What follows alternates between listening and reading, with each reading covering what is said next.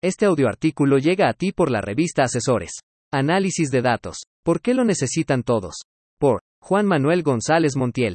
En el día a día suelo escuchar, de manera muy frecuente, expresiones como, faltan productos para el envío, se tardaron mucho en preparar el embarque, casi no llegó gente al evento, muchos llegaron tarde, están saliendo mal los productos, entre muchas otras expresiones similares. Y todas estas tienen algo en común, carecen de objetividad porque no están expresadas usando datos numéricos. Existe pues una gran diferencia entre el nivel y tipo de toma de decisiones ante un problema en el que la magnitud se la asignamos de acuerdo con nuestra percepción o la de otros, y un problema que es cuantificable y tiene un punto de referencia o comparación para poder contrastar el nivel de involucramiento en la solución.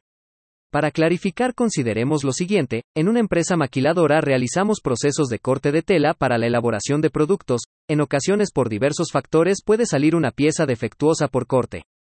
Decidir en qué momento revisar los layouts de corte o el proceso de tendido de la tela, dependerá en gran medida del número de piezas que salgan con un corte defectuoso.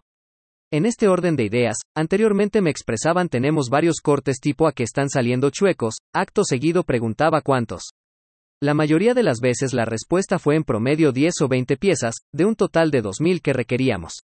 En este último ejemplo no estoy diciendo que debemos despreciar 20 piezas mal cortadas de un total de 2.000, representan el 1% del total, y si bien, en toda organización debemos buscar llegar al 100% de eliminación de desperdicio, cuando se trata de 20 piezas podemos delegar la decisión al responsable del proceso, si fuera un número mayor 200 piezas por ejemplo, entonces exigimos una acción inmediata e involucramos al gerente, por otra parte, si llegarán a ser 500 piezas o más. Entonces yo me involucro en el análisis y la solución porque la magnitud del problema es muy relevante. Esta capacidad de análisis es de la que adolece gran parte del personal, no solo del operativo, sino también de procesos administrativos o de gestión. Es muy común encontrar expresiones en reuniones de ejecutivos, supervisores, incluso hasta gerentes en las que se discuten anécdotas, historias o ejemplos, pero ninguno de ellos es un hecho. Un hecho es cuando podemos cuantificarlo, y al momento de tener magnitud debemos tener un punto de comparación para saber qué decisión tomar. Por esto quiero decir que si nos expresan, tenemos 30 quejas, en realidad no sabemos si son muchas o pocas, ya que no hay un punto de comparación, una referencia. Sin embargo, es muy distinto si expresamos, tenemos 30 quejas de 42 clientes atendidos, un problema serio, no es así. Por otra parte, es muy diferente, si el hecho fuera, tenemos 30 quejas de 12.000 usuarios atendidos, la decisión aquí sería muy distinta. Debo enfatizar nuevamente que no estoy diciendo que los pequeños errores, o fallas, o problemas de magnitudes pequeñas, deban despreciarse, lo que estoy diciendo es que el tipo de solución debe diseñarse con base en la magnitud del problema. Y es por esto que debemos desarrollar, inculcar, entrenar, orientar y supervisar a todo nuestro personal en la habilidad de analizar los datos. En primer lugar, debemos comenzar por entrenarlos en la generación de conciencia de la importancia de dar una medida a las cosas que expresamos, y la retroalimentación de esto puede ser muy sencilla. Suelo responder a la gente cuánto. Cada que me expresan palabras como mucho, poco, de vez en cuando, no hay tiempo, no hay productos, están las piezas mal, etc. Y continuamente en reuniones o cuando se acercan con un problema les digo mi frase, datos, datos y más datos. Con lo anterior, además de una muy recomendable capacitación en herramientas de recolección de datos, e idealmente de análisis de datos, se va desarrollando la capacidad en las personas para poder detenerse ante una problemática, identificar la potencial desviación, diseñar si es que no existe una herramienta de recogida de datos, y recolectar los datos para posteriormente agruparlos y analizarlos. No importa el tipo de trabajo, nivel en el organigrama o preparación del colaborador. El análisis de datos y su posterior toma de decisiones, con base en ellos, es una habilidad que todo colaborador, en toda empresa, debe desarrollar.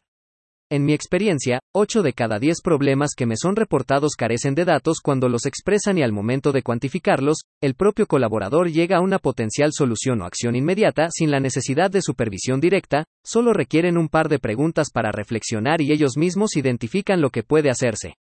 Probablemente algunas veces se equivoquen. Sí, es posible, pero debemos dejar también que las personas generen aprendizaje por la propia experiencia, esto ya lo he dicho anteriormente. Además, recomiendo no solo centrar las decisiones en el puro análisis de datos, siempre he dicho que una decisión debe integrarse por el análisis de datos, la experiencia y un poco de intuición.